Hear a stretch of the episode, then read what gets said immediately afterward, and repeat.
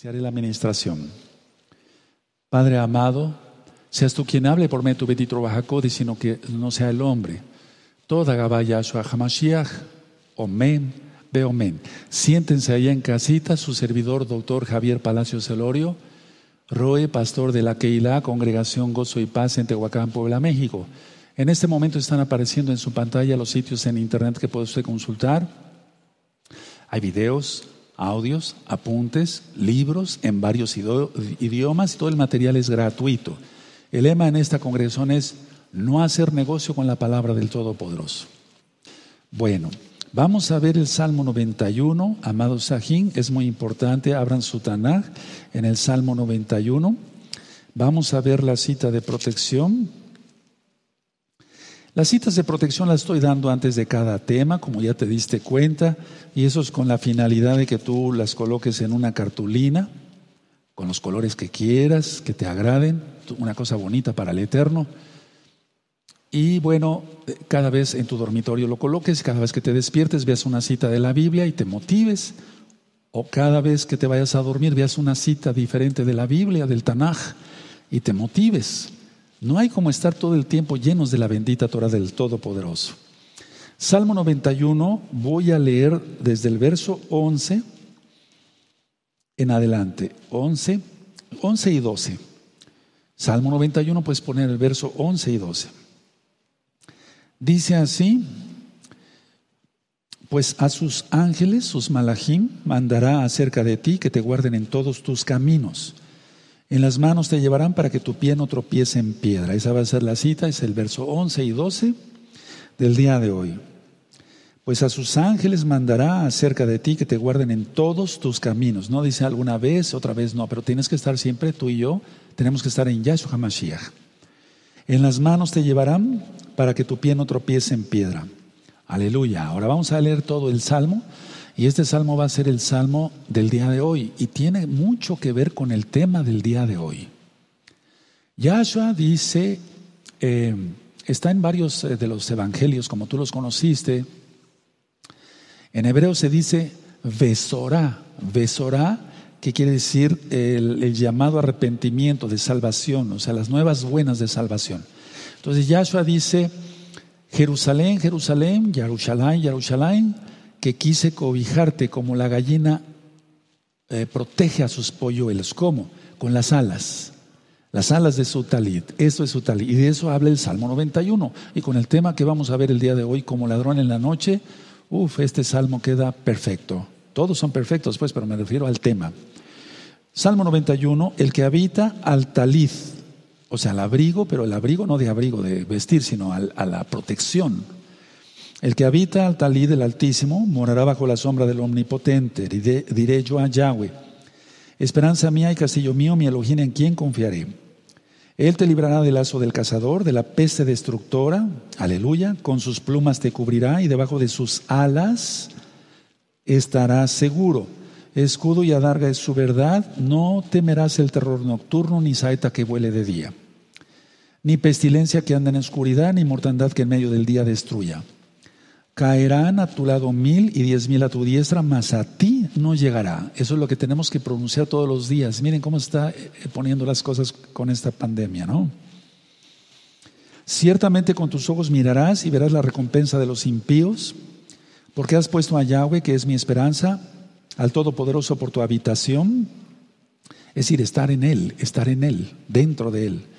No te sobrevendrá mal ni plaga tocará tu morada los versos que leímos hoy, pues a sus ángeles mandará cerca de ti que te guarden en todos tus caminos, en las manos te llevarán para que tu pie no tropiece en piedra. Sobre el león y el áspid pisarás, hollarás al cachorro de león y al dragón. Por cuanto el mí ha puesto eh, su amor, yo también lo libraré. Le pondré en alto por cuanto ha conocido mi nombre, su nombre es Yahweh, Yahshua.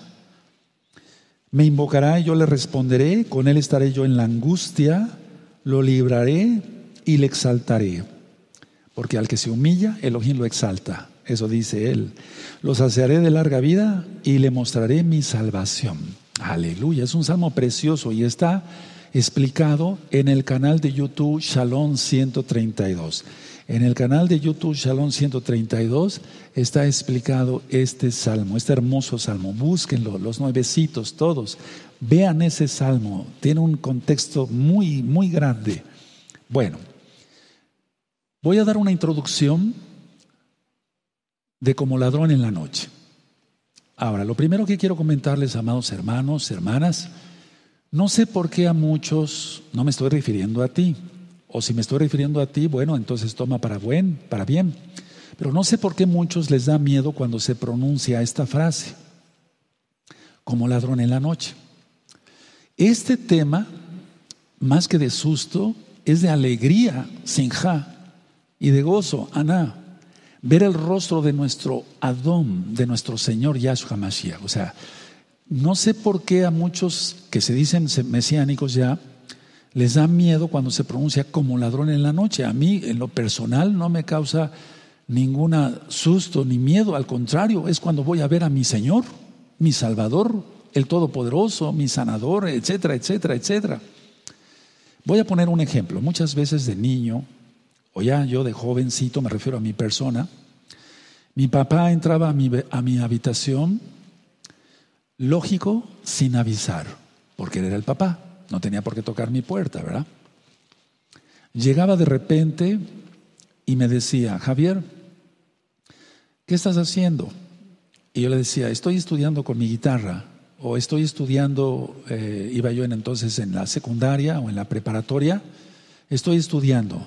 Entonces, eso era lo importante. Uno, mi papá llegó sin avisarme, o sea, de repente. Dos, me preguntó qué estaba yo haciendo. Y yo le respondía cosas buenas.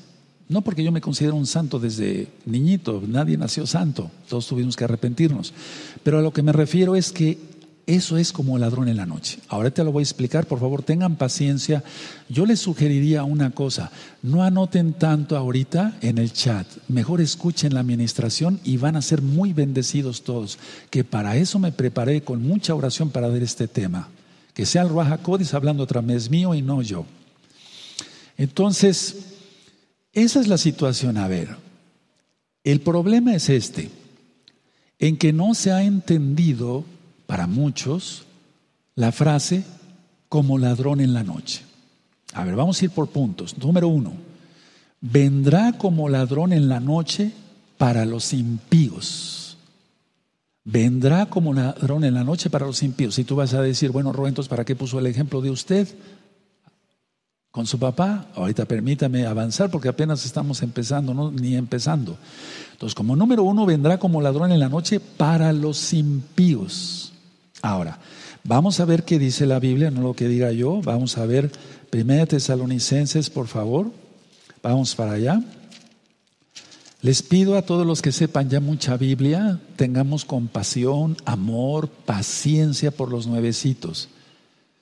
Aleluya porque tú y yo estuvimos muy mal antes, no sabíamos nada de nada. Yo me incluyo, o sea, yo soy el primero que me pongo, no sabía yo nada. Entonces tengamos mucho amor por ellos.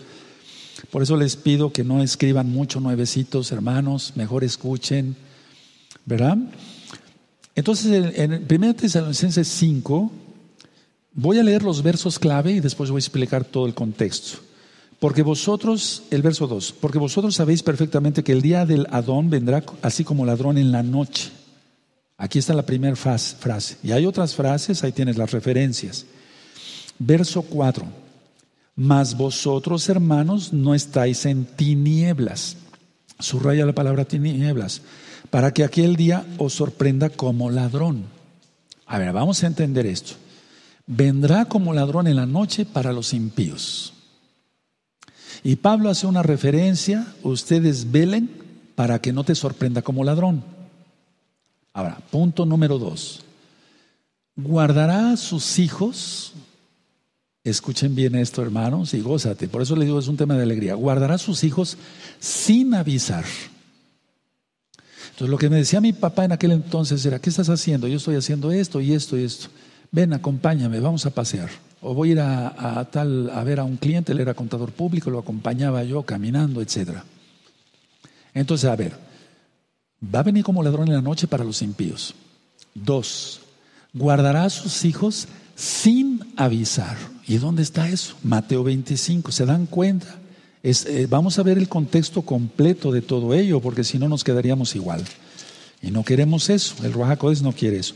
En Mateo 25 están las vírgenes prudentes y las insensatas. Y aquí está hablando de que hay almas sensatas, o sea, kadoshim, santas, y gente que no lo es. Pero aquí se está refiriendo que viene la boda, viene la boda. Entonces vamos a ver con calma todo esto. Me va a llevar entre hoy y mañana acabar el tema, entonces les pido mucha paciencia. Entonces, como punto número tres, aclaración del punto número uno, o sea que vendrá como ladrón en la noche. El hecho de que el Eterno venga como ladrón en la noche para los impíos no excluye, o sea, no quiere decir que no vendrá por los suyos para guardarlos y así protegerlos. Va a venir también de repente. A ver, y eso está en Mateo 25, porque las novias, las, eh, perdón, las, las muchachas no sabían, las mujercitas, las vírgenes no sabían cuándo iba a venir el novio. Ahora, hago un paréntesis muy grandote, no me voy a tardar mucho. Puse varios videos, son 24 videos de profundidades del reino de los cielos, y no todos se casan con Yahshua. Entonces, para que tú entiendas bien quién es la novia, quiénes son los acompañantes, por aquí dice las vírgenes que acompañan a la novia. O sea, ellas no se casan, ellas son acompañantes, ¿sí me doy a entender? Entonces, profundidades del reino de los cielos. A ver, entonces, el hecho de que el Eterno venga como ladrón en la noche por los impíos, no quiere decir, o sea, no excluye eso que no venga para guardar a los suyos. Él viene para guardar a los suyos y eso hay muchas citas en la Biblia. Ahora, como número cuatro, si alguno de ustedes, y lo digo con todo amor y respeto, si alguno de ustedes no cree en la misericordia del Todopoderoso, este tema no es para ti. Pero número cinco, si tú crees en la misericordia, en la compasión, Rahim en el en hebreo, si tú crees en la compasión del Todopoderoso Yahweh, este tema es para ti. Pero si tú no crees en la misericordia del Todopoderoso, este tema no es para ti. Número seis, si eres del número cuatro, del punto número cuatro, o sea, si no crees en la misericordia del Todopoderoso, ya no leas los salmos. Porque todos los salmos, la mayoría, yo diría un 98% de los salmos, hablan de protección, de pedir protección al Eterno. Son de ayúdame, sálvame, socórreme, socórrome, sí, socórreme, eh, protégeme, líbrame de mis enemigos. Pues ¿quién es el primer enemigo?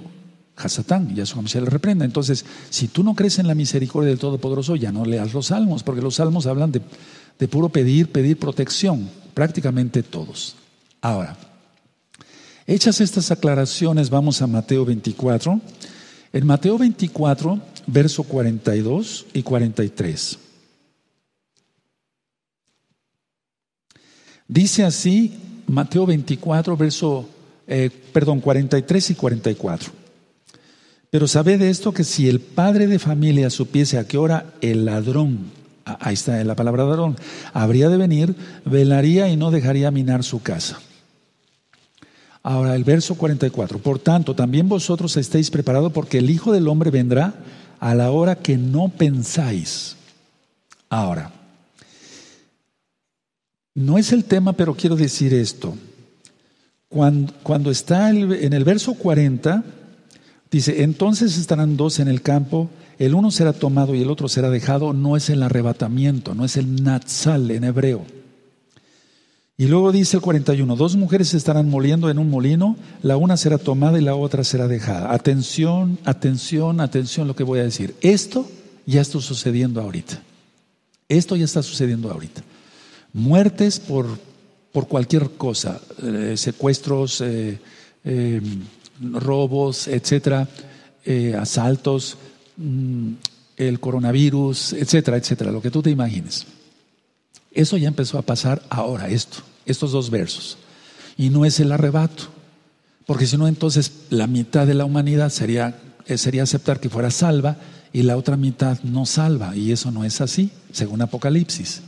Bueno, ya leímos esto. Ahora, recordemos 1 Tesalonicenses 5.2, que el Eterno va a venir como ladrón para los impíos.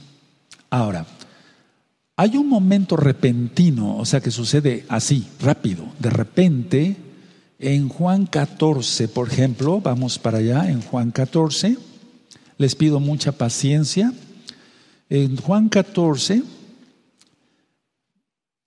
en el verso 3 y el verso 4, dice así, los espero unos segundos porque vamos a leer todas las citas, es muy importante. Juan 14, verso 3 y 4.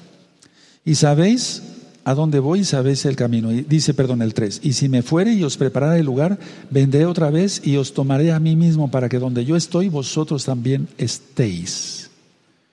Ahora, en algunas versiones el verso 2 dice, en la casa de mi padre muchas moradas hay. En otras dice muchas habitaciones, pero lo correcto es moradas. Entonces subrayen la palabra moradas o morada, como quiera, en ese caso plural. Hay. Si así no fuera yo, los hubiera dicho, hoy voy, voy pues a preparar lugar para vosotros. O sea, este tema es un tema de esperanza, de alegría, de felicidad, etcétera, etcétera, etcétera. Ahora, Vamos a la cita de Primera de Corintios. Ustedes ya saben muchos esa cita de memoria. En Primera de Corintios, en el capítulo 15, todos vamos a aprender hoy, todos, todos vamos a aprender cosas nuevas hoy y mañana. Primera de Corintios 15, verso 51. Explico esto antes. Búsquenlo, Primera de Corintios 15, 51. Explico. La resurrección de los muertos está en el antiguo pacto. Tú le conociste como Antiguo Testamento. El rescate de los vivos no está en el Antiguo Pacto, solamente en el Nuevo Testamento, como tú lo conociste, en el Nuevo Pacto, en el Brit Hadashah. Entonces, por eso dice Pablo, Rab Shaul, un, os digo, un misterio, o sea, una cosa que no había sido revelada.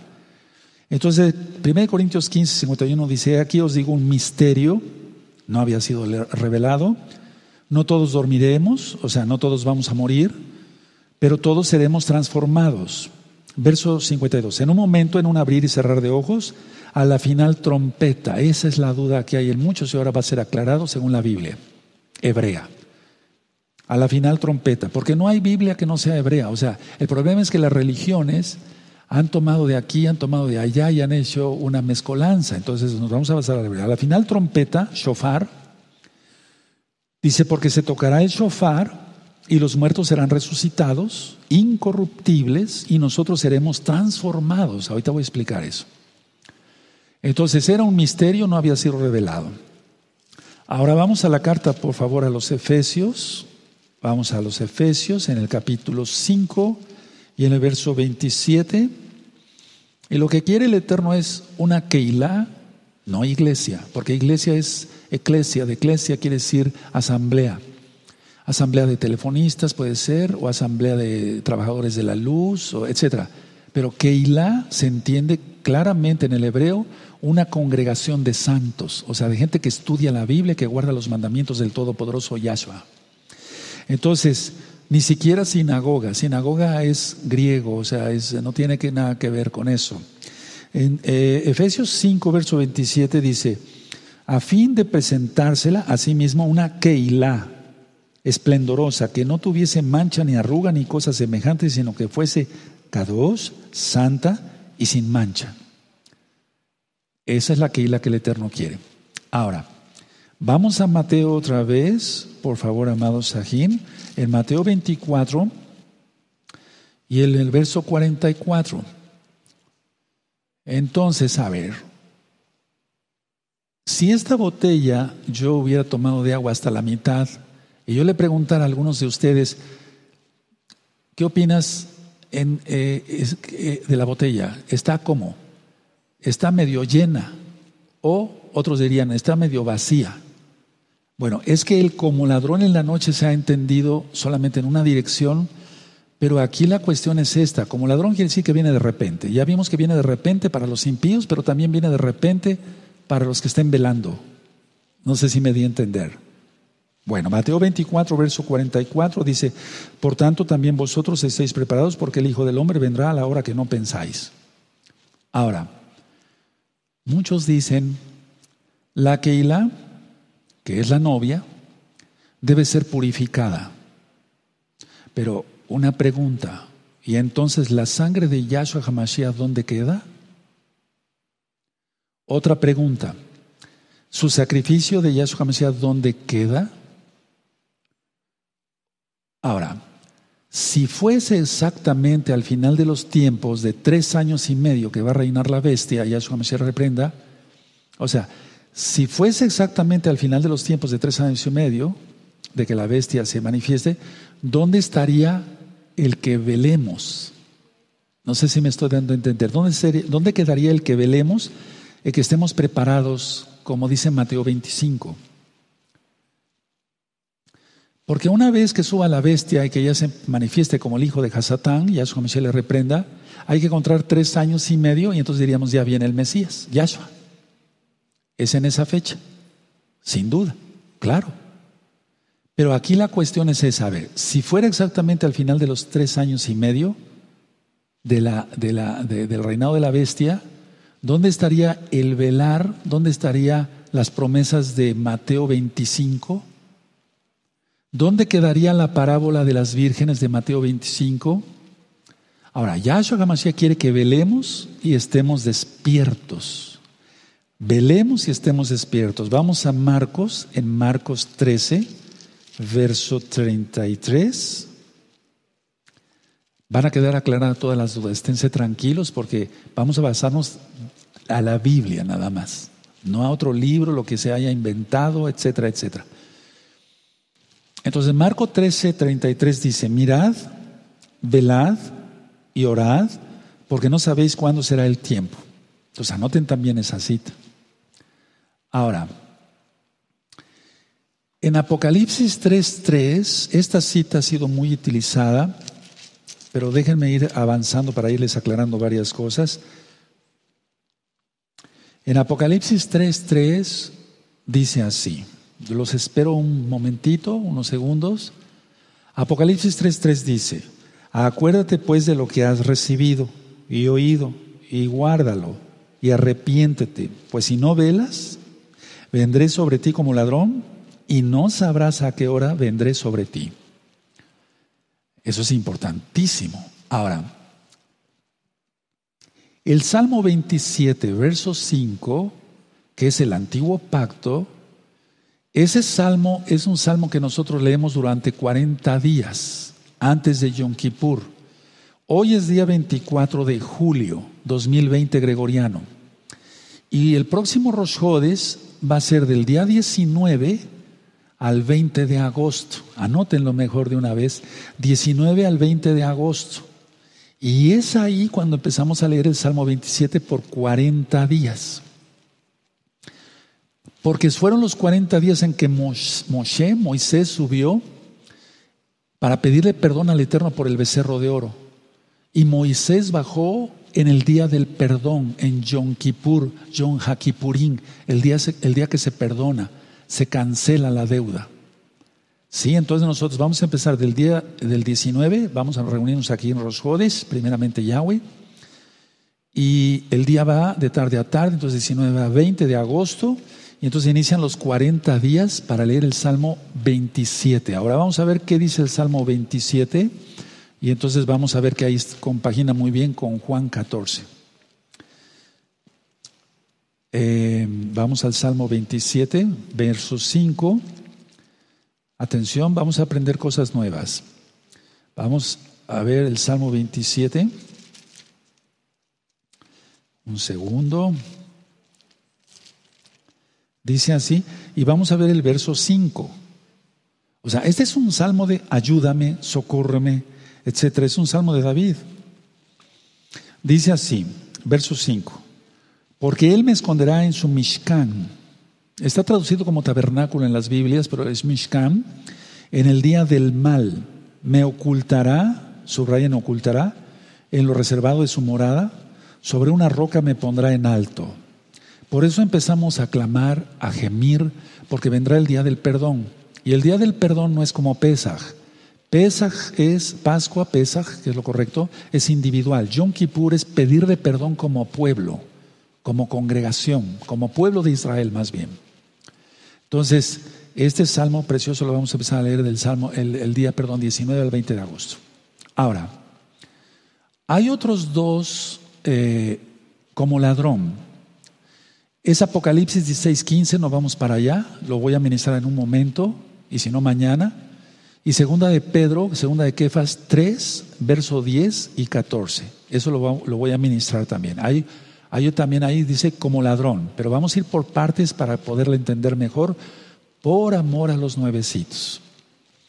De hecho, en segunda de Pedro 3 se habla, y en, Apocalipsis 16, verso 15 15 se habla para dar su paga a los no arrepentidos de Israel y de las naciones paganas. Pero eso lo vamos a dejar pendiente. Pero sí se los voy a administrar con mucho gusto. Lucas, vamos a Lucas, por favor. Lucas 12, vamos a buscar Lucas 12, el verso 39. Y dice aquí nuestro Adón Yeshua menciona una cita que ya leímos en Mateo. Lucas 12, verso 39 dice, pero sabe de esto, que si supiese el padre de familia a qué hora el ladrón habría de venir, velaría ciertamente y no dejaría minar su casa. Entonces a, los impíos les va, a caer como ladrón en la noche, porque están ciegos, están en tinieblas, andan borrachos, eso vamos a leerlo. Pero a los que guardamos la Torah no, pero sí vendrá de repente. No sé si me debe entender. Eso está claro en la Biblia, vamos a ver varias citas más. Ahora, vamos a ver Mateo 24, Mateo 24, 14.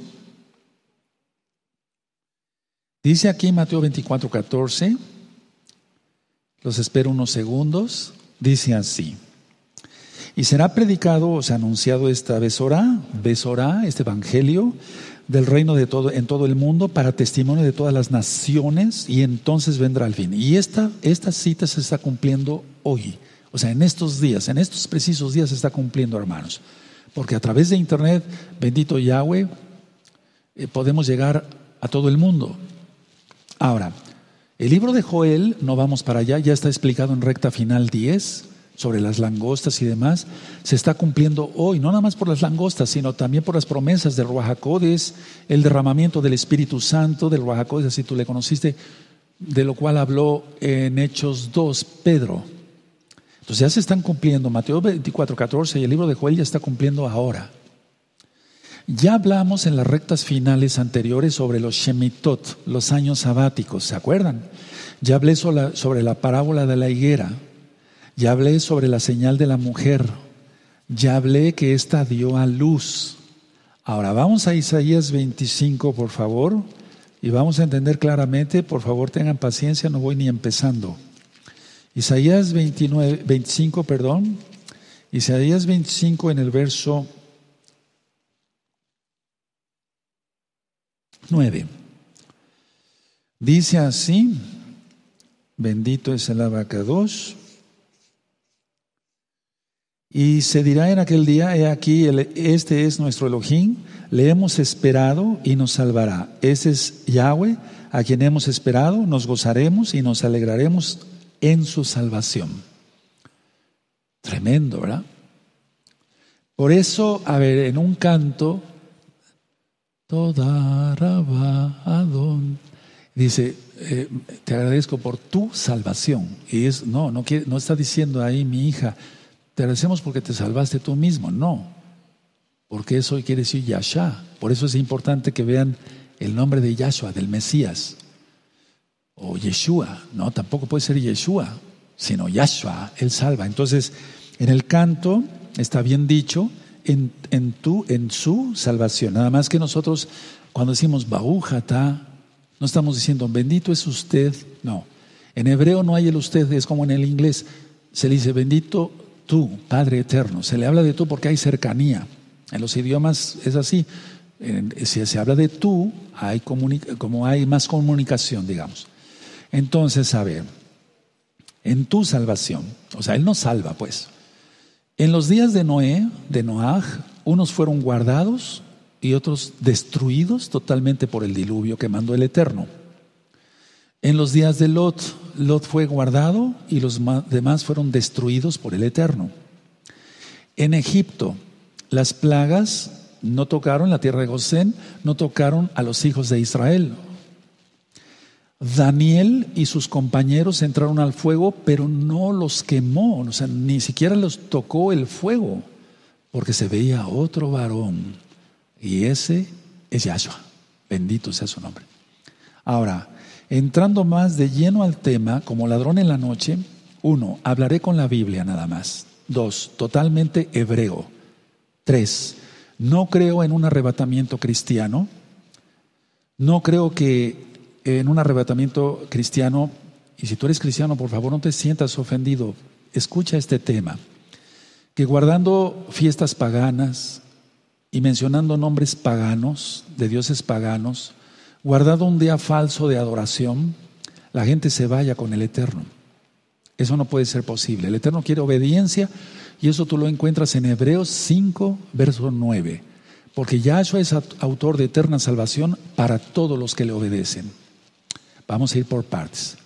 Entonces, a ver, en Juan 14, a propósito de esto, en Juan 14, vamos por amor a los nuevecitos, en Juan 14, verso 15, los espero. En Juan 14, verso 15 dice, si me amáis, guardad mis mandamientos. Entonces vamos a guardar los mandamientos del Eterno, no los que el hombre ha puesto. Dos, Mateo 5:17, para poder entender todo el contexto de como ladrón en la noche, hay que ir primero a la, base. Mateo 5:17. Dice así, Yahshua Hamashiach, el Rey de Reyes Señor de Señores. No penséis que he venido para abrogar, quitar la ley, la Torah o los profetas. No he venido para abrogar, sino para cumplir, porque de cierto os digo que hasta que pasen el cielo y la tierra, ni una jota ni una tilde pasará de la Torah, de la ley, Torah, hasta que todo se haya cumplido. Ahora, la Torah, el, eh, eh, el Eterno demanda que se guarden sus mandamientos, tanto para judíos como para no judíos. Repito, el Eterno manda que se cumpla su Torah, su, tanto para judíos como para no judíos. Porque en la iglesia cristiana te han enseñado que Israel es aparte, que la iglesia cristiana es aparte, que la iglesia se va y que Israel se queda para recibir más palos. Porque muchos dicen, ¿eh? dice en la Biblia la angustia de Jacob. Y muchos dicen, no dice la angustia de la iglesia cristiana. Pues lo digo que no. Pero aquí la cuestión está en números 15, vamos para allá. Números 15 es un tema muy polémico este también. Números 15, 16 dice, búsquenlo, les va, a gustar mucho este. Dice, una misma ley, Torah, y un mismo decreto, mandamientos, tendréis vosotros y el extranjero que con vosotros mora. Una sola ley. No dice una ley para los judíos y una ley para los cristianos. Eso no existe. Ahora, punto muy importante. El como ladrón en la noche es para los impíos. Dos, vendrá de repente para los salvos. Eso está claramente en la Biblia. Vamos a ver muchas citas, vamos a aprender citas nuevas. Entonces, en el libro de Oseas, dice claramente que la boda es con Israel. La, la novia es Israel. Entonces, en Oseas 2.19 Búsquenlo, los espero unos segundos. Oseas 2.19 dice, te desposaré conmigo para siempre. Te desposaré conmigo en justicia, juicio, benignidad y compasión. Y antes está diciendo que antes le llamábamos de una manera, pero ahora en el verso 17 dice, porque quitaré de su boca los nombres de los vales, o sea, nombres falsos, y nunca más se mencionarán sus nombres. Bendito es el abacados. Bueno, entonces, si tú no eres, tú dices, bueno, yo no soy judío, no soy israelita, no me consta que yo venga de alguna tribu de Israel, uno, vuelve a tus raíces rápido si es que eres israelita, para empezar. Lucas 15, el hijo pródigo. Dos, si tú dices que no tienes ninguna sangre, eh, gota de sangre judía, que no sabes, injértate. Romanos 11 y te vuelves uno con Israel. Pero generalmente la gente viene de la casa de Israel. Hay dos casas, ese tema se los dejo de tarea para poder entender todo este contexto. Tres, o punto que sigue. Yahshua Hamashiach, Yahshua Hamashiach es el Padre eterno. Hay que, hay que, desde ahí hay que empezar también porque si no, si se cree que es el Mesías es un ser humano, estaríamos perdidos porque ninguna sangre humana puede pagar el pecado de todo el mundo, ni siquiera de uno. Entonces Yahshua dice, eh, perdón, Isaías en el, capítulo 9, verso 6, busquen Isaías 9, verso 6, Él es el Padre Eterno. Y en los libros que eh, tú puedes pedir gratis, ahí yo explico, Yahshua es Elohim, con citas y citas y citas de la Biblia. Entonces dice ahí Isaías 9, 6, porque un niño nos es nacido, hijo es dado, y el principado sobre su hombro se llamará su nombre admirable, consejero, Elohim fuerte, Padre eterno, Nesha, príncipe de paz. Ahí lo tienes. Ahora, Yahshua, muchos encajonan, tratan de encajonar a Yahshua que ha venido solamente dos veces. Esto lo tomé del tema del Natsal. El tema del Natsal son cinco, más de cinco horas, son cinco videos Ahí explico más a detalle, pero ahorita me voy a centrar como ladrón en la noche, en esa frase. Entonces, Yahshua ha venido muchas, muchas veces. Por ejemplo, vamos a ver Génesis 18, Bereshit, que quiere decir en el principio. Génesis 18, búsquenlo, amados. En Génesis 18 dice así: Después le apareció Yahweh. No dice que un malaj. Él llegó con dos malajim, dos ángeles. En el ensar de Manre, estando él sentado a la puerta de su tienda en el calor del día. Entonces, en pocas palabras, se le apareció a Abraham. O sea, Yahshua es el Señor de señores. No podemos encajonar al Todopoderoso, no hagamos eso. Es, es imposible. Ahora, se presentó también, ya resucitado Yahshua, a Miriam de Magdala, no María Magdalena, sino Miriam de Magdala. Vamos a Juan, por favor, en el libro de Juan, y ahorita voy a entrar ya más profundidad, Juan 20. En Juan 20, entonces muchos dicen, no, nada más tiene que venir dos veces. La primera que vino y hasta que venga. Así como dándole órdenes al, al, patrón, al Todopoderoso. No puedes venir hasta, hasta que te toque de las dos veces. Por favor, eso es ridículo. Miriam de Magdala, Juan 20, verso 17, Yahshua le dijo, no me toques, porque aún no he subido a mi aba. Si tú quieres entender esto, busca Juan en la Besora, con B grande, Besora, eh, en el canal de YouTube Shalom 132. Y también los videos, Yahshua es Elohim. Hay un video que le titulé, ¿por qué si Yahshua es el Abba? ¿Por qué oraba? Todo eso está interesantísimo. Entonces a Miriam le dijo, no me toques. Y en el 27 le dijo a Tomás, tócame. Ese que subió al cielo y volvió a bajar. Me doy a entender que tenía que subir al cielo. Entonces, el verso 27 luego dijo a Tomás, pon aquí tu dedo y mira mis manos y acerca tu mano y métela en mi costado y no seas incrédulo sino creyente. Ahora, el verso 28, muchas Biblias lo han mal traducido. Recuerden que del Brit Hadashah, del Nuevo Pacto, del Nuevo Testamento, como tú lo conociste, solamente está en griego. Mateo sí está en hebreo, pero en griego. Aún así, dice el original, entonces Tomás respondió y le dijo, Señor mío, Adón mío y Elohim mío. Y muchas Biblias se lo han tratado de gritar, sobre todo los cabalistas, que son disque mesiánicos, pues no estoy hablando de nada en particular. Entonces a Miriam le dijo, no me toques, a Tomás le dijo, tócame. Ahora, en Lucas 24, eh, vamos para allá, en Lucas 24, están eh, los discípulos de Maús, ¿se acuerdan? En Lucas 24, verso 13, y en adelante está aquí, desde el Lucas 24, verso 13, dice aquí, dos de ellos iban el mismo día a una aldea llamada Emaús, etcétera, etcétera. Entonces iban tristes, iban diciendo, pues pensamos que él era el Mesías y se les aparece el Mesías. Entonces, otra tercera vez que viene, o decía yo en el, tema del Natsal, o se escondió detrás de un árbol para que nadie lo viera, pues no tenía necesidad de eso. Y si desaparecía, o sea, se hacía invisible a esta dimensión, pues es porque estaba en otra dimensión. ¿Y dónde mejor que en los cielos, verdad? En su trono. Ahora, vamos a ver entonces que Él es el Señor de señores. Él no necesita que alguien le diga, nada más puedes venir dos veces. Ha habido muchas resurrecciones, ¿sabías eso?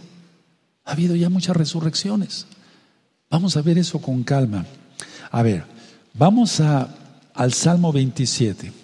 Vamos a recordar el Salmo que vamos a empezar a leer el próximo 19 de agosto. Todavía falta un ratito, o sea, prácticamente un mes. Salmo 27, verso 5. Porque Él me esconderá en su Mishkan el día del mal, me ocultará en el reservado de su morada.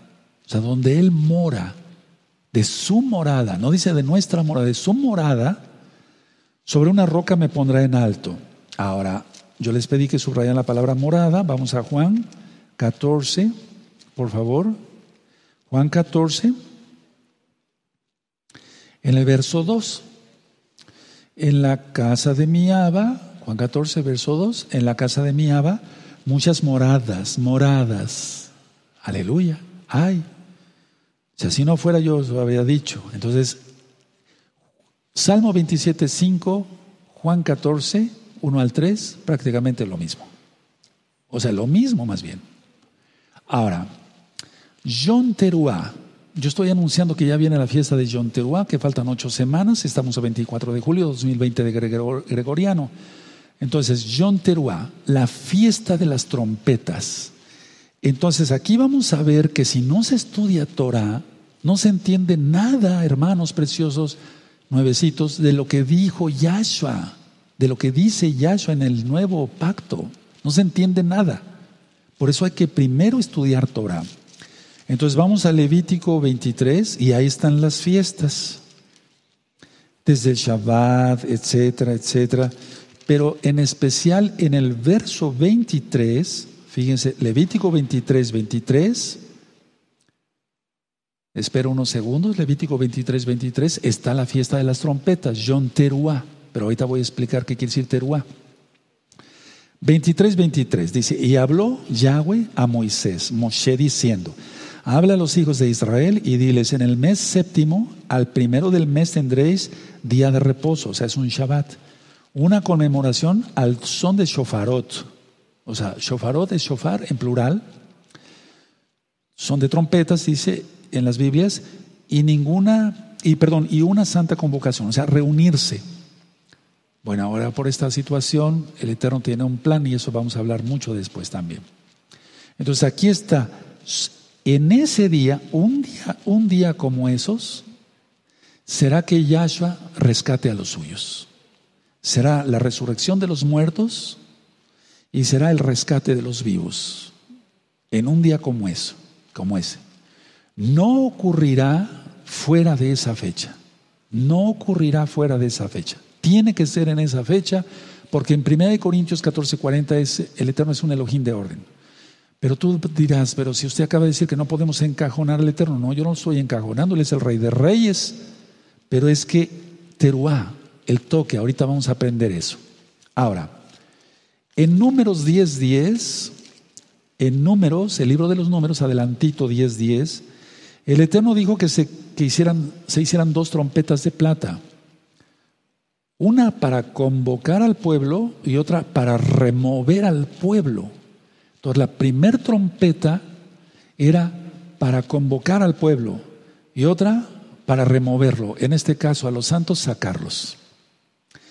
Vean el, números 10.10. 10. Y en el día de vuestra alegría y en vuestras solemnidades y en los principios de vuestros meses tocaréis los shofaros sobre vuestros holocaustos y sobre los sacrificios de paz y usarán por memoria delante de vuestro Elohim, yo Yahweh vuestro Elohim. Entonces, Rosjodes, vuestros meses, principio de mes. Rosjodes, Rosh quiere decir inicio, Jodes, mes. Y John Teruah cae siempre, lógico, en un Rosjodes. Ahora, Vemos el verso 1 de Números 10. Yahweh habló a Moshe diciendo, hazte dos trompetas de plata, de obra de martillo la harás, las cuales te servirán para convocar la congregación y para hacer mover los campamentos. Para convocar a la congregación, la Keila, y para moverla. Aleluya, la final trompeta. Ahora, la final trompeta de que habla Pablo, Rav Shaul, 1 Tesalonicenses, vamos para allá. En 1 Tesalonicenses 4, dice así, 1 Tesalonicenses, todo esto ya está explicado con más puntos y comas en el tema del Natsal, búsquenlo, son cinco horas. En 1 Tesalonicenses 4, verso 16, dice, porque el Señor mismo, el Adón mismo, con voz de mando, con voz de arcángel y con trompeta, shofar de Elohim, descenderá del cielo y los muertos en Yahshua resucitarán primero. Entonces, primero son los muertos. Verso 17, luego vosotros, nosotros los que vivimos, los que hayamos quedado, seremos arrebatados. Ahí aparece la palabra jarpazo. Anótenlo con J, jarpazo arrebatados juntamente con ellos en las nubes para recibir al Adón en el aire, y así estaremos siempre con el Adón, con el Señor. Y el verso 18 lo explico claramente en el Nazal, por tanto, alentar los unos a los otros con estas palabras. Ahora, esta trompeta no es la del séptimo ángel de Apocalipsis. Repito, esta trompeta, este shofar, no es el shofar, el cuerno de carnero que toca el ángel en Apocalipsis, no es la del séptimo ángel, no, no es para nada. Ahora vamos a Primera de Corintios, allá, por todo lo que vamos aprendiendo hasta ahorita. Primera de Corintios 15, versos 51 al 54.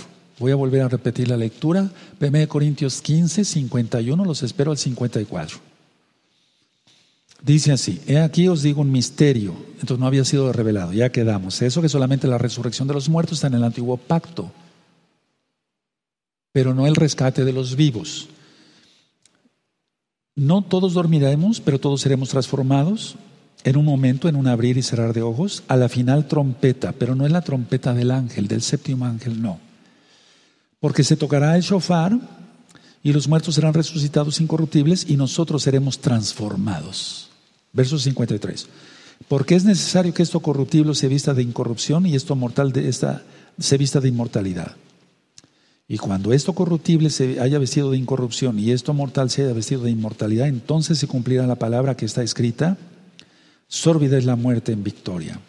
Y luego Oseas 13, 14, el 55, ¿dónde está, oh muerte, tu aguijón? ¿Dónde está, oh sepulcro, tu victoria? Ahorita lo vamos a leer también ahí. Entonces, esta no es la séptima trompeta del ángel. No va a ocurrir una fecha fuera de John Teruá, de la fiesta de las trompetas. Ahora, en el Tanaj, en la Biblia, hay muchas citas de Yahshua sobre sus escogidos. Ven, sígueme, ven, sígueme, deja que entierre a mi padre. Me acabo de casar, acabo de comprar una yunta de bueyes, unos terrenos, etc. Entonces, muchos son llamados y pocos los escogidos. Entonces, lo importante es que, que seas escogido, hermano, hermana. Aleluya. Ahora, los dolores de parto ya iniciaron. Y se dio a luz, y eso está, vamos a ver Mateo 24. Mateo 24 es que estamos pero felices porque ya se empezaron a cumplir las profecías de una manera más fuerte, más intensa y más rápida. Mateo 24, por eso les digo, no es un tema para estar llorando. Mateo 24, verso 8. Y todo esto será principio de dolores. Guerras ahorita hay como nunca. Tú dirías, pero estoy aquí en México, no pasa nada. ¿Cómo? ¿No? Y en Medio Oriente, etcétera, etcétera, en África, etcétera, etcétera. Ahora, ya iniciaron los dolores de parto. ¿Cuándo iniciaron esos dolores de parto? Porque la mujer dio a luz este 7 de abril 2020. Está la transmisión de la superluna del 7 de abril de este año 2020 gregoriano. Fue el 7 de abril y dio a luz. Aleluya. Ahora, la mujer da a luz, Apocalipsis, Apocalipsis 12, pero está dando a muchos hijos, eso ya está explicado también en otro tema. Y por eso están naciendo muchas, muchas, miles de miles de miles de almas, yo diría ya millones de almas. Y los dolores van a ir aumentando. Tú sabes que ahorita en el mundo hay pecado de todo tipo, de todo tipo. Eh, la pandemia del COVID-19, presala de que salga la bestia, Yahshua Mashiach le reprenda. Ahora, una cosa es la boda y otra cosa es la cena del Cordero. La boda es en los Shemaim, en los cielos, y la cena en la tierra. Vean el tema del Natsal. En Génesis 18, vamos para allá, amados Sajín, en Génesis 18, en el verso 23, búsquenlo, esta cita es importantísima. Génesis 18, Bereshit, ¿qué quiere decir en el principio 18? Verso 23, vamos a buen tiempo. Dice así, se acercó a Abraham y dijo, ¿a quién se acercó? A Yahweh, Yahshua. ¿Destruirás también al justo con el impío?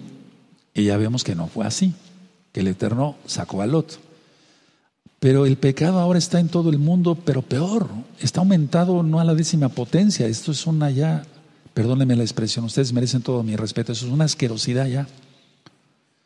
Ahora, en 1 Corintios 15 dice, en un abrir y cerrar de ojos. Entonces, muchos hermanitos nuevos que no saben, piensan todavía que es igual en Apocalipsis 11, cuando los dos testigos sean arrebatados.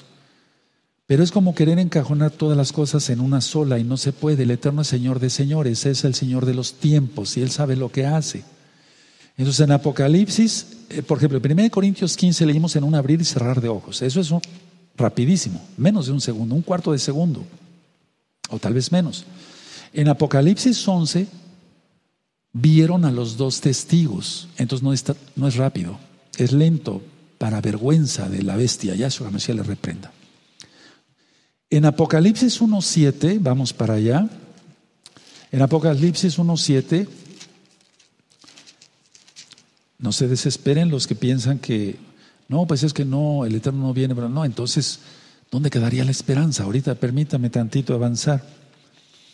Dice en Apocalipsis 1.7, he aquí que viene con las nubes, y todo ojo le verá, y todos los que le traspasaron y todos los linajes de la tierra harán la lamentación por él, sí, amén. Ahora,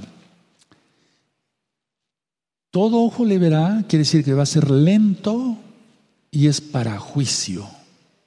Aunque el Eterno dice que va a venir como el relámpago, pero para que todo ojo le vea, no puede el Eterno venir en un abrir y cerrar de ojos, ¿verdad? Exacto, porque ¿quién lo vería? Y si todo ojo le va a ver es porque va a haber internet. Por eso las, naciones todavía lo van a ver.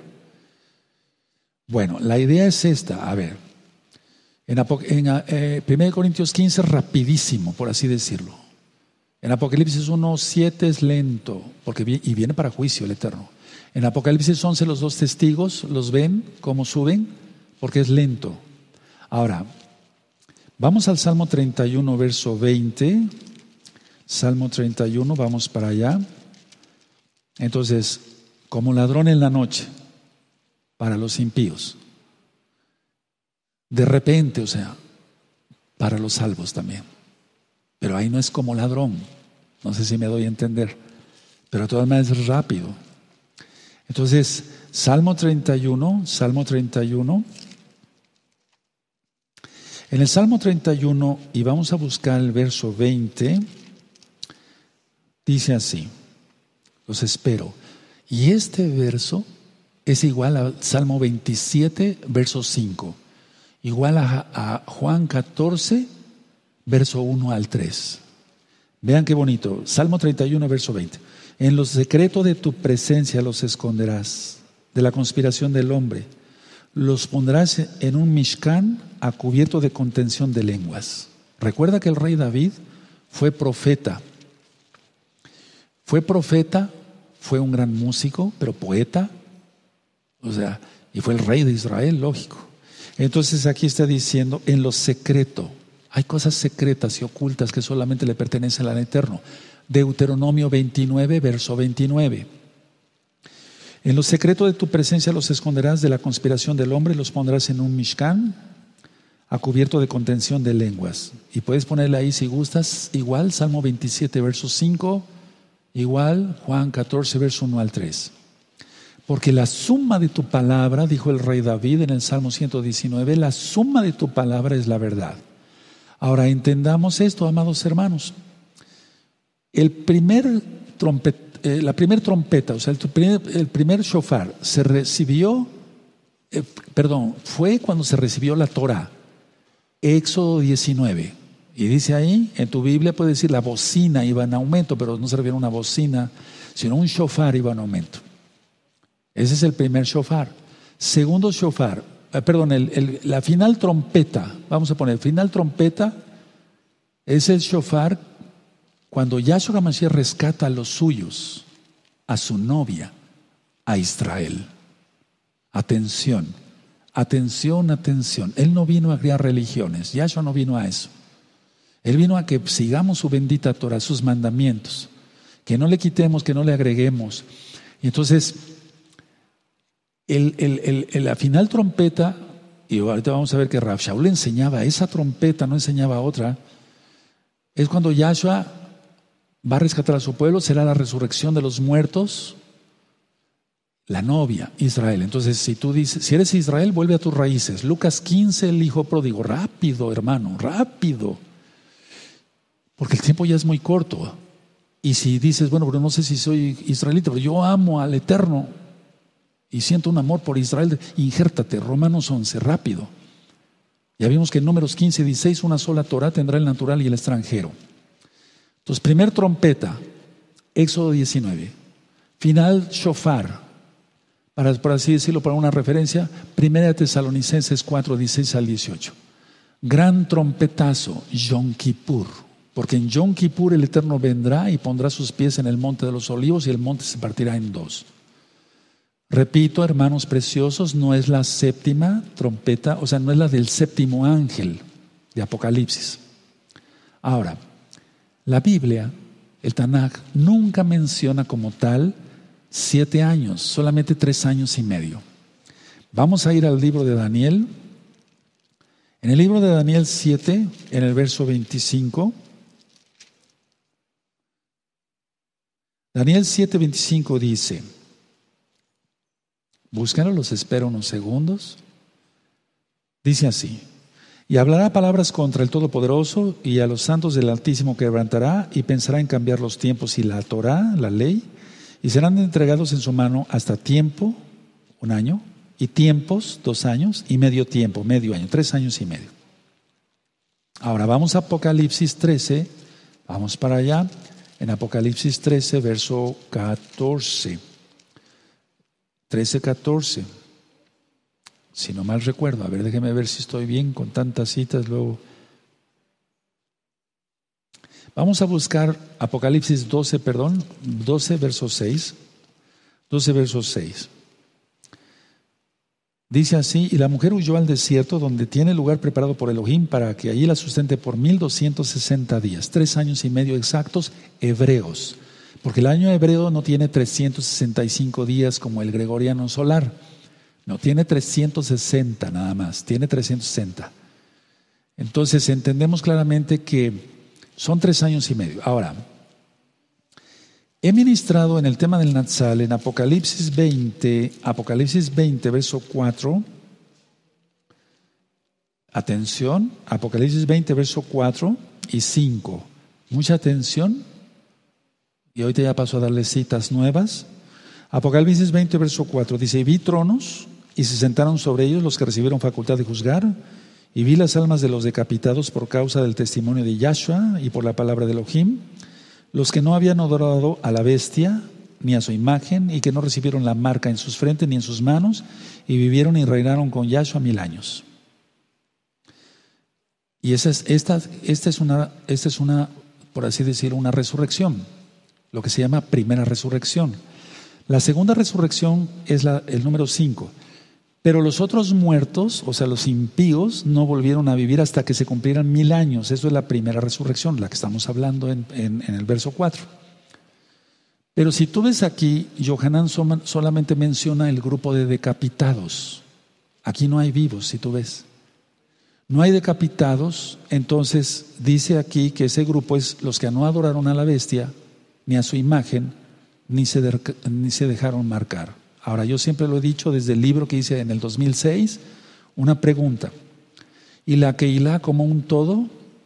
Otra pregunta.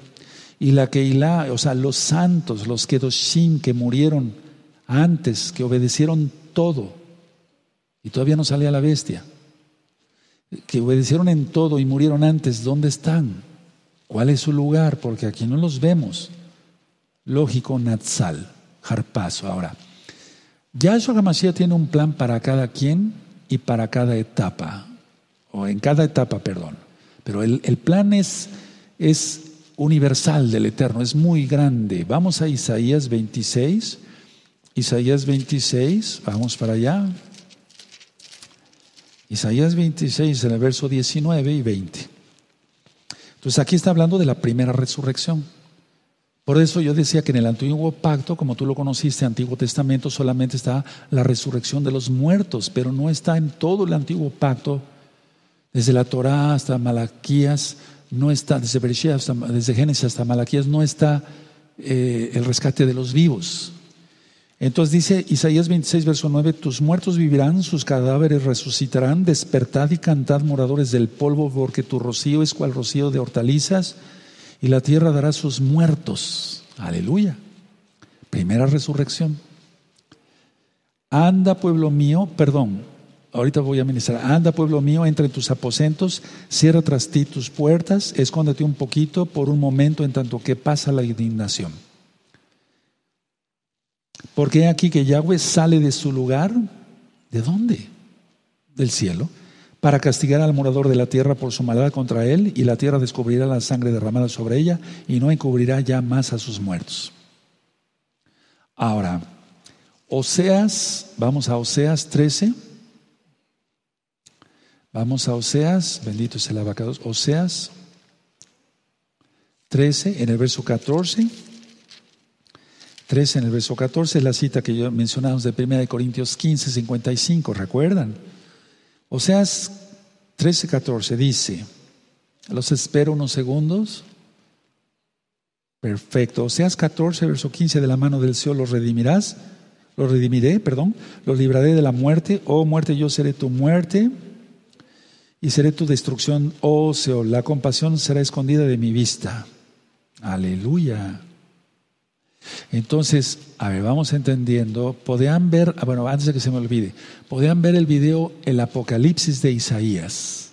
Está en el canal de YouTube Shalom 132, está basado en, en el capítulo 24 del libro de Isaías. Y ahí explico que Israel y los unidos a él, o sea, a Israel, serán guardados de los, de los que de veras temen al Eterno. Ahora, mucha atención. Hay un shofar en Mateo 24, verso 31. Hay un shofar en Mateo 24, verso 31. Vamos a buscarlo. Dice así. Shofar de Mateo 24, 31. Y enviará a sus ángeles, enviará a sus ángeles, sus malajim, con gran voz de shofar, trompeta, y juntará a sus escogidos de los cuatro vientos desde un extremo al cielo hasta el otro. De los vientos, de los cuatro vientos desde un extremo del cielo hasta el otro. Entonces, a ver, ese shofar anuncia el reino de Yahshua en la tierra, no anuncia el Natsal. Anuncia el reino de Yahshua en la tierra, no anuncia el, el rescate, el jarpazo. Tú lo conociste como arrebatamiento. Ahora, ¿por qué estoy dando esta administración? Miren, viene un engaño con el rayo azul. Y muchas veces eh, las mismas religiones cristianas y demás, porque hay muchas, muchas denominaciones, están arreciando que ya viene el arrebato, etcétera, etcétera, pero pues los están engañando. Si ya de una administración que sacaron por ahí que no, no tiene nada que ver, ¿se acuerdan cuando hablé de los carros y demás? O sea, no, no hay por qué engañar al pueblo, no. La idea es que desgraciadamente se ha tergiversado todo esto. Ahora, el arrebatamiento como tal, cristiano, sí es un invento de un jesuita. Fíjense lo que estoy diciendo, eso tú lo puedes ver en el tema del Natsal. Yo estoy hablando de un rescate, de un Natsal hebreo, que no tiene que ver con ninguna religión, porque está en la Biblia. Profetizado en, en Salmo 27, verso 5. Ahora, repito, el shofar de Mateo 24, 31 anuncia el reino de Yahshua en la tierra, no el gran rescate. Ahora, Juan, vamos a Juan 17, verso 15. Juan 17, verso 15. Miren la oración de Yahshua y puedes buscar ese tema, está interesante, te va a gustar. ¿Por qué Yahshua haciendo Elohim oraba? Bueno, Juan 17, verso 15, no ruego que los quites del mundo, sino que los guardes del mal. A ver, todos vamos a leerlo allá en casita, amén. No ruego que los quites del mundo, sino que los guardes del mal. Ahora, si aquí en la tierra, dice en Santiago, Jacobo 5.16, no vamos para allá, Jacobo 5.16, Santiago 5.16 para que se entienda, si aquí en la tierra la oración del justo puede mucho, ¿cuánto más Yahshua HaMashiach? A ti te consta, a mí me consta, tú has orado y el Eterno por su inmensa compasión ha sanado a mucha gente. La ha libertado de demonios. Si la oración del justo puede mucho aquí en la tierra, ¿cuánto más el mismo Yahshua al declarar algo? Ahora vamos a Juan 8, atrasito en Juan 8, 12.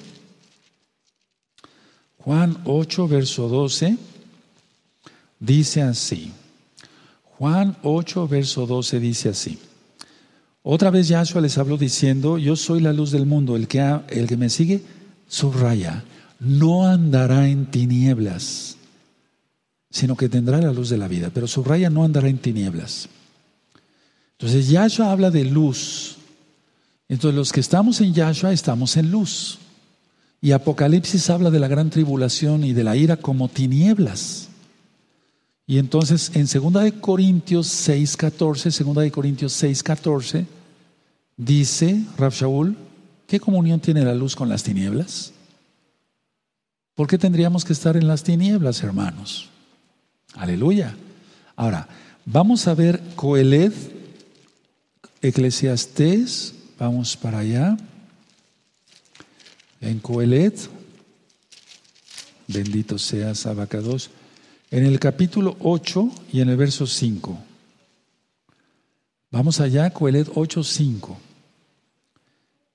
Los espero, es eclesiastés. Coelet quiere decir el que congrega, o sea, congregaba mucha gente, el rey Salomón, porque Coelet es, eh, eh, es como Keilah, ¿sí? Y, él es, y el rey Salomón escribió también proverbios. Entonces, Coelet, Eclesiastés 8.5 dice, el que guarda el mandamiento, ¿cuál? La Torah no experimentará mal y el corazón del sabio discierne el tiempo y el juicio. Entonces los tiempos los estamos discerniendo. ¿Se acuerdan los eclipses? Y falta otro para el 30 de noviembre y el del 14 de diciembre, total de sol. Uf. Si este año está como está, el 2021 va a estar mucho peor, pero no para nosotros. Declaramos victoria en el nombre bendito de Yahshua Mashiach. Entonces, a ver, el que guarda el mandamiento, guarda Shabbat, porque ese es el mandamiento. Guardas las fiestas, guardas la santidad, porque ese es el mandamiento. Recuerden Hebreos 5:9, porque Yahshua es autor de eterna salvación para todo aquel que le obedece. Ahora, esta cita ya la he venido ministrando porque ciertamente hay mucho miedo entre los nuevecitos y no quiero eso, no. El Eterno en primer lugar no quiere eso. No queremos eso. Entonces, en Lucas 21, vamos a ver Lucas 21, verso 34 al 36, y ahorita va a quedar más aclarado, ese como ladrón en la noche, no te tiene que dar miedo, viene como ladrón en la noche para los impíos, ojo, atención, atención, atención, pero viene de repente para los salvos. O sea, Él viene para los salvos nada más. Ahora la cuestión, ¿somos salvos? ¿Te das cuenta por qué tanta insistencia en los libros? ¿Cómo saber si eso nos salvo? Y ahora ya entendieron. Aleluya. 21, Lucas 21, verso 34. Mirad también por vosotros mismos que vuestros corazones no se carguen de glotonería y embriaguez y de los afanes de esta vida y venga de repente sobre vosotros aquel día. Porque como un lazo vendrá sobre todos los que habitan sobre la faz de toda la tierra. Eso está también en Apocalipsis. 36. Velad pues en todo tiempo que seáis tenidos por dignos de escapar, subraya, de todas estas cosas que vendrán y de estar en pie delante del Hijo del Hombre. Ahora muchos dicen, bueno, no nos saca del planeta, pero nos recoge. Miren, lo que yo siento que va a pasar, porque el Eterno está ya haciendo sus eh, gavillas de trigo, Él ya está juntando sus gavillas de trigo. Va a recoger sus gavillas de trigo, pero hay un tiempo para cada quien. Ahora te tocó a ti escuchar este tema y hacer arrepentimiento antes de. ¿Antes de qué? De que se cierre la puerta. Entonces, a ver, estos versos de Lucas 21, verso 34 36, yo lo he dicho ya varias veces, una pregunta, ¿orar por algo que de todas maneras nos va a pasar? O sea, la pregunta es, ¿orar por algo que de todas maneras nos va a acontecer? No es lógico. El primer atributo de Yahshua es el amor, por eso dio su vida por nosotros. Pero Yahshua no tendrá por inocente al culpable. O sea, muchos que se escudan y dicen, no, pues yo no peco y, y pecas a escondidas, cuidado. Entonces, no, santidad total, hermanos. Números 14, volvemos a la Torah, es que es nuestra guía para los redimidos. La Torah no es para salvación, salva Yahshua Hamashiach. Pero porque somos salvos por su sangre preciosa, guardamos sus mandamientos. Juan 14, 15. ¿Cuáles son sus mandamientos? La Torah. Juan, eh, perdón, números 14, 18. ¿Ya lo tienen? Eso. Juan, eh, números 14, 18. Yahweh, tardo para la ira y grande en compasión, que perdona la iniquidad y la rebelión, aunque de ningún modo tendrá por inocente al culpable, que visita la maldad de los padres sobre los hijos hasta los terceros y hasta los cuartos, aunque de ningún modo tendrá por inocente al culpable. Ahora, Volviendo a los, los versos que estábamos, en Lucas 21, 34, 36. Otra pregunta. Orar y guardar todos sus mandamientos y que de todas maneras nos acontezca algo malo, grave, estar en la tribulación, no es lógico. No, no es lógico. Yahshua es bueno. Yahshua es bueno. Yahshua es bueno. Ahora voy a dejar hasta aquí la administración y bueno, Em, dejo pendiente la segunda parte para mañana. ¿Qué más yo quisiera seguirme aquí? Pero, aleluya. Mañana vamos a ver la segunda parte. A ver, pero ya nos va quedando claro, ¿verdad? Como ladrón en la noche. Va a venir, pero para los impíos. Primera de Tesalonicenses 5.2. Pero Él vendrá de repente para llevarse a los suyos. Mateo 25. Aleluya. Entonces ahí no dice yo vendré como ladrón por ti. No, no, porque Él no es ladrón, Él no toma nada. Y vamos a ver qué diferencia hay entre esto y el otro y esto y eso. Te vas a gozar mañana a las 4 de la tarde.